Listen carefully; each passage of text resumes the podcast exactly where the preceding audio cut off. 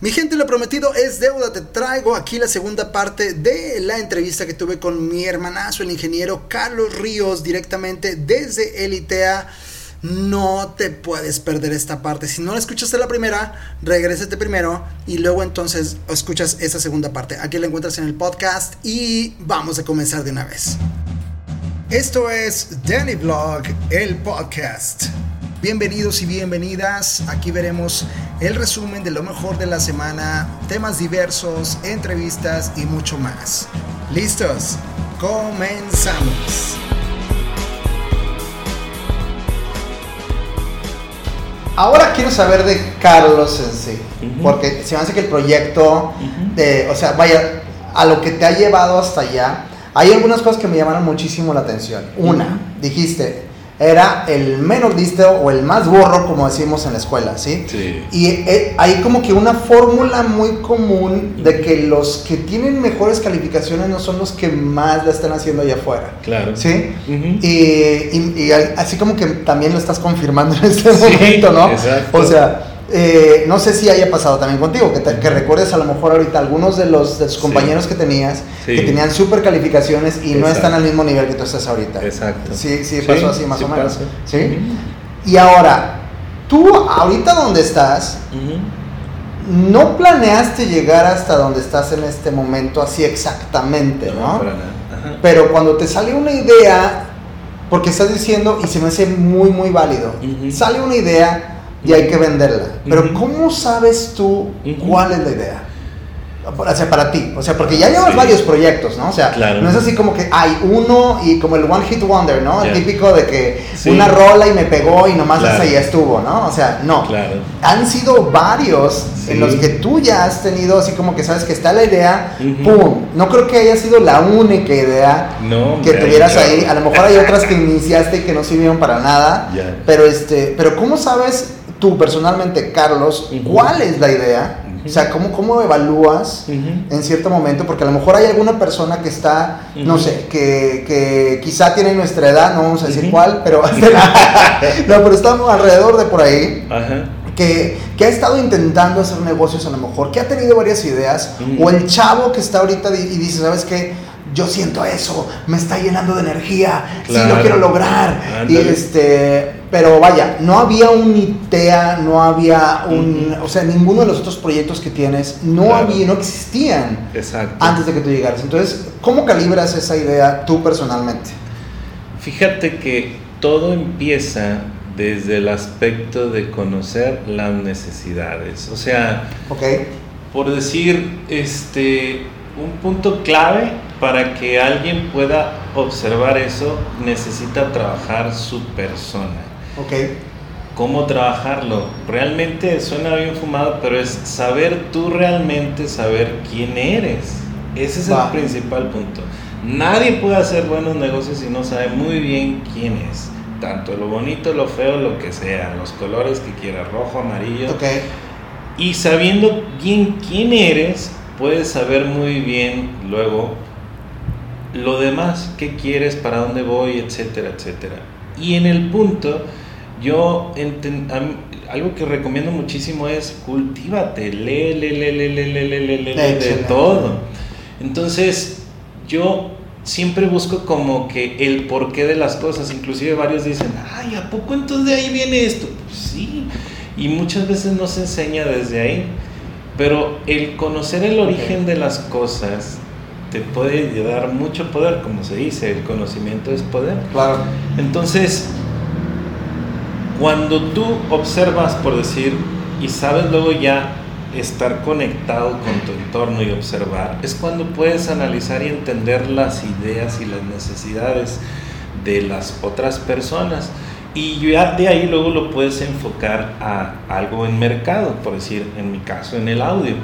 Entonces, exacto, yo perceptivo, es, es ser perceptivo. Ya trabajando en tu persona, dices, bueno, me estoy dando cuenta que eventos suceden, esto fue quizás alguna vez un evento y cómo batallan y esto y lo otro, y es cuando digo, ¿cuál es la necesidad primaria aquí, verdad? Sí, ¿por qué les está pasando eso, no? Para saber. Entonces, Ok. por decir, una cuestión que yo veo con proveedores que, eh, que antes con ITEA me pasó que yo dije, no, hombre, pues si aquellas escuelas tan grandes y no se han certificado, un pensamiento podría haber sido, pues yo nunca, yo estoy bien chiquito. Y no, es al revés. Muchas veces pensamos que el mundo es muy grande, pero la verdad del mundo es a como tú lo quieras manejar, aunque pudiera parecer como un aspecto equívoco de soberbia, no es soberbia, más bien es, tienes todo el potencial para poder realmente cambiar el mundo y lograr lo que tú desees. Pero preparándote, ¿no? Exacto, o sea, ¿qué es, lo que, ¿qué es lo que te Exacto. otra cosa que, que, también me llamó la atención es que tú dijiste, yo me quiero aventar la carrera en menos tiempo. ¿Puedo? O sea, y, nadie te hizo la chamba, o sea, nadie se puso a estudiar por ti. Tú tuviste que estar no sé cuántas horas a lo mejor en tu depa donde estabas.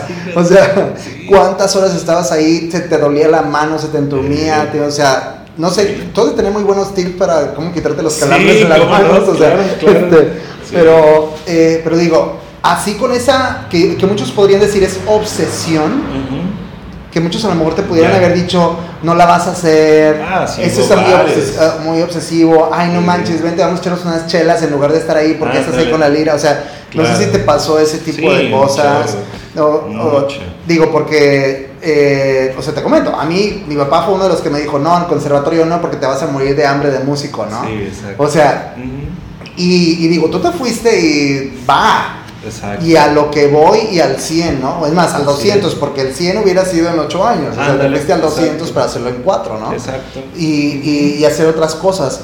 Esa obsesión, ¿tú sientes que ahorita todavía la tienes con lo que estás haciendo? Anda, sí. No me dudan los días, realmente es que te soy muy franco, en donde estoy ahorita, al día me levanto y es puro gozo, puro disfrute, porque, por decir, desde ahorita estar contigo, escucharte, ah, percibirte, Este, conocerte, este, el gestionar hace un rato unas cuestiones de un negocio y que ya se va a amarrar, etcétera. El hecho de levantarte, bañarte, darle a comer a unos peces, este, los, tus hijos, ¿verdad? Que estás con ellos. Yo tengo cuatro hijos, entonces realmente es como un gozo tras gozo, tras gozo, tras gozo. Y soy alguien exacto que logra muy bien capitalizar los conflictos y problemas, porque anda, pasa de todo. O comentar, Por decir, fíjate, este caso me toca a veces mucho, esa es la clave, ser perceptivo una maestra muchas veces está, es que esto está mal, y es que quedaron que esto iba a ser así, y es que esto, esto, esto, esto.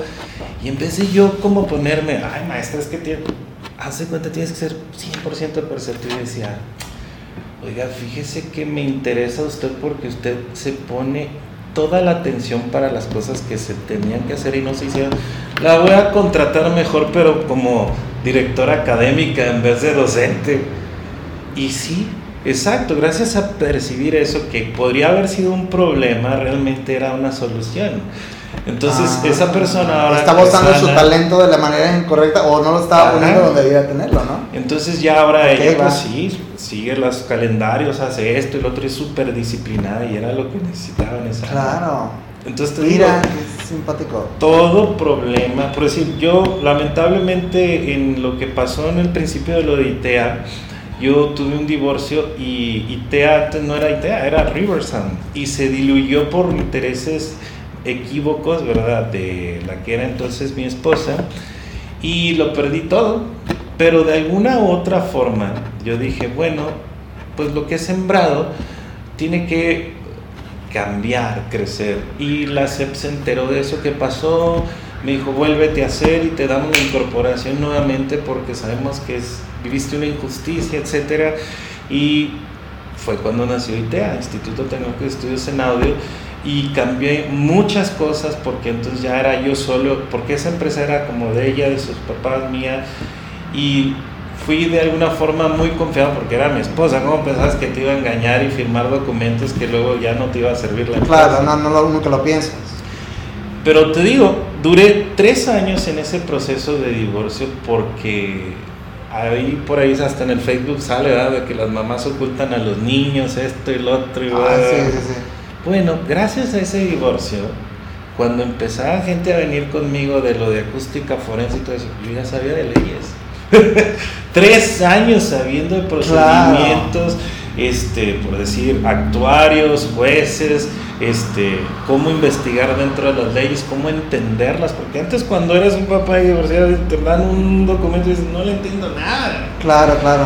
Pero como te interesa, pues lo lees y buscas esto. Entonces, ya después de tanto tiempo, y empecé como música forense, pues se me fue fácil porque gracias a ese problema se capitalizó y ahora me sabe y me sirve por saber leyes. Perfecto. Entonces te digo, siempre se puede capitalizar alguna cuestión que decimos, es que esto me está sucediendo y es malo para mí. Nunca, todo siempre es bueno, hay que saberlo acomodar. Pero tienes que saberlo acomodar. De todos modos, eso, eso quizá es, no sé si sea una habilidad o lo tuviste tú que estar eh, eh, alimentando poco a poco. Todos tenemos mentores, ¿no? O sea, todos tenemos a alguien a quien seguimos. ¿Quiénes son los mentores de Carlos Ríos? O sea, ¿quiénes fueron las personas que, que te impulsaron o que te alimentaron ese tipo de cosas? Digo, siempre hay, y tú sabes, o sea, la gente con la que tú te juntas es la que te hace lo que eres, o más bien como que te inspira a llegar a donde tú puedes estar, ¿no? Fíjate que conmigo fueron los libros. Los libros. Por decir, John Bradshaw, este, que él hablaba de la familia, por decir cosas que conocen como Pablo Coelho, Krishnamurti, este, por decir actualmente hay un cuate que se llama Michael Brown, que se llama el libro El proceso de la presencia, hijo de su madre, es buenísimo transformador y que el que no está dispuesto huye. así de fuerte es el libro, pero padrísimo. Entonces, yo principalmente diría, mi principal mentor fue mi papá con esa cuestión que me dijo, las ideas venden más.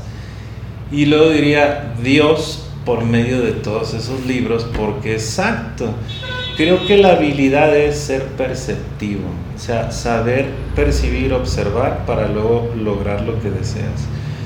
Y gracias a eso de los libros, yo era una persona un tanto, siempre muy social, muy padre en vínculo con los demás, pero realmente, pues de alguna forma muy quizás privado, ¿no? O sea, mi familia, mis hijos, quizás no me tocaba mucho el que voy con tal maestro o esto, sino yo hacía lo mío y luego era yo mismo meterme, ¿verdad? Tomar la responsabilidad completa de lo que estabas haciendo, ¿no? Pero todo lo tomaste en las manos tú, ¿no? Antes de quizás leer y aprender más de todo lo técnico, más bien fue el conocerme a mí mismo. Y cuando sabes eso es un poder tremendo, ¿eh? Porque hasta lo que antes no entendías, ahora tienes la habilidad para lograr entender qué herramienta necesitas para entender eso. Entonces es algo fabuloso. El chiste es estar súper conectado con la vida. Súper conectado con la vida. ¿Cómo te mantienes conectado con la vida? Pues la verdad es, este, como O sea, ¿cómo te mantienes en el suelo? Digo, porque hay gente que te, a lo mejor también te eleva el ego, ah, ¿no? O sea, ¿cómo te mantienes? Eh, vaya, porque hay un ego que es bueno, que te mantiene vivo, ¿no? O sea, pero hay otro que es que puede caer en, la confianza, que ya la hiciste, o sea, eso es lo que venía al principio. ¿Cómo te mantienes así, en el piso? Fíjate que es como lo que te decía, al momento de conocerte a ti mismo, te das cuenta que no eres nada de lo que tú creías que eras. Y todo lo que tú creías que eras es el ego. Entonces yo desde muy joven, desde los 17 años, empecé con esto. Y actualmente te puedo decir que ni tu cuerpo, suena bien pero ni tu cuerpo, ni tus pensamientos, ni tus actitudes y ni tu vitalidad eres tú.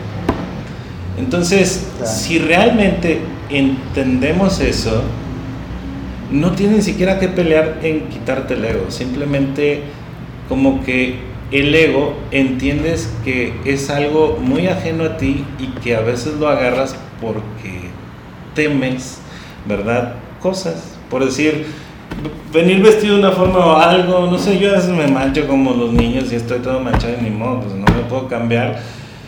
Y así estoy, ¿verdad? O voy a una junta y quizás voy con los zapatos no boleados, esto no me preocupo porque, pues, ¿no? O ganamos algo, esto, esto, lo otro, y qué chido, ¿verdad? Lo perdimos porque realmente, fíjate, esto es real ¿Quién eres tú? Es esa ser que no pasa con el tiempo. Por eso hay personas que dices, ah, chis, ya tengo tantos años, pero no me siento como tal, ¿no? Claro.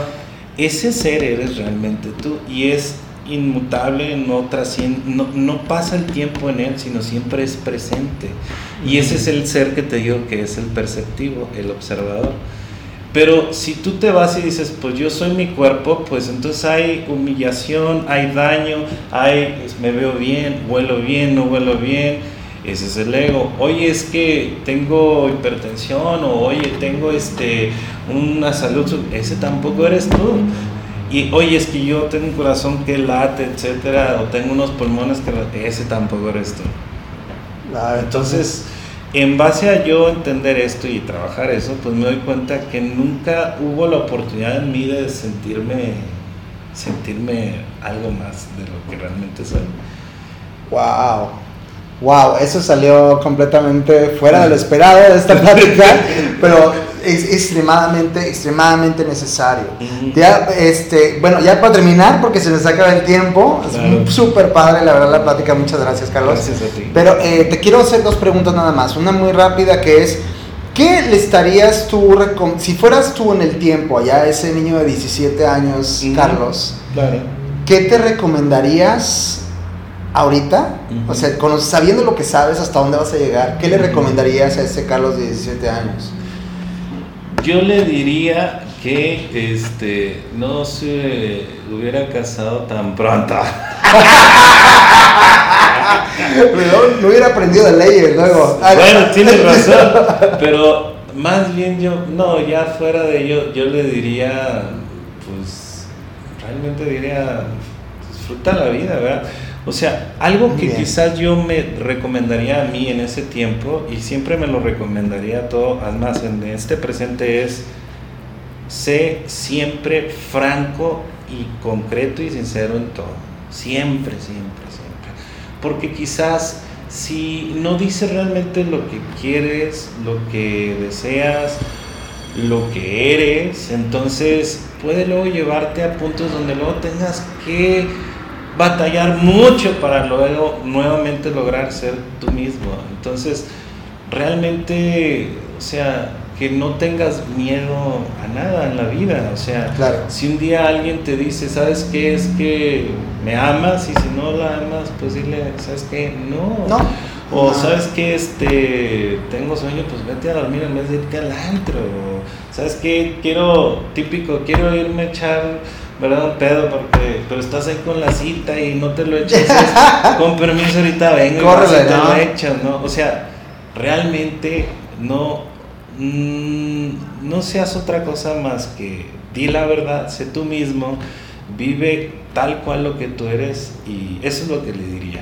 Porque sí hubo algunas cosas en mi vida que quizás en ese tiempo era como querer pertenecer, querer encajar y como que después fue algo que a mí no me afectó, sino a otros afuera y que lamentablemente no hubiera querido yo causar algún conflicto en otra persona de esa índole, ¿verdad? Claro, y por causas que realmente no valen la pena, ¿no? Exactamente. o sea, formar parte de algo, mejor formar parte de ti mismo primero. Sé siempre franco, sé transparente. Excelente. Carlos, por supuesto, esto, esa ha sido una de las mejores pláticas que he tenido por muchísimo tiempo. pero me gustaría también que les informaras a la gente que quisiera conectarte contigo por cualquier cuestión, cualquier proyecto que ellos estén llevado a cabo que a lo mejor vaya conectado con lo que tú haces. ¿Cómo te podrían conectar? ¿En dónde te pueden encontrar? Y este, para que estén ahí en vínculo. ¿eh? Pues mira, está la casa abierta para cualquier persona que quiera venirse a echar una plática o querer hacer algo en su vida este, ya sea profesional o personal. Mi, siempre estoy aquí en el ITEA, que está enfrente de Soriana Constitución, ¿verdad? Estamos en el primer, digo, en el segundo y tercer piso, ¿verdad? De este edificio que es en el Boulevard Constitución, número 997. Y realmente el teléfono es 717 ¿verdad? Ok. Y mi correo es charliemusic.hotmail.com, bien fácil. Así, súper sencillo. ¿Charlie con Y o Charlie con, con Y? Charlie con Y, ok, excelente. Y la realidad, este, cualquier cosa, acústica, personal o de negocios, lo que sea, estamos para servir. Muchísimas gracias, Carlos, la verdad es de que muchas gracias. Mi gente, como saben, les traemos a nada más personas impactantes que son de resultados. Y mira, hazle caso, la verdad, sé presente, ama la vida, ámate a ti mismo y haz todo. Gracias, Carlos. Gracias a ti, estás muy bien. Muchas gracias por haberte conectado en este podcast. Te espero en el siguiente episodio, no te lo pierdas. Muchas, muchas gracias y recuerda, compártelo, compártelo con toda la gente si esto ha sido algo de valor para ti. Gracias, gracias.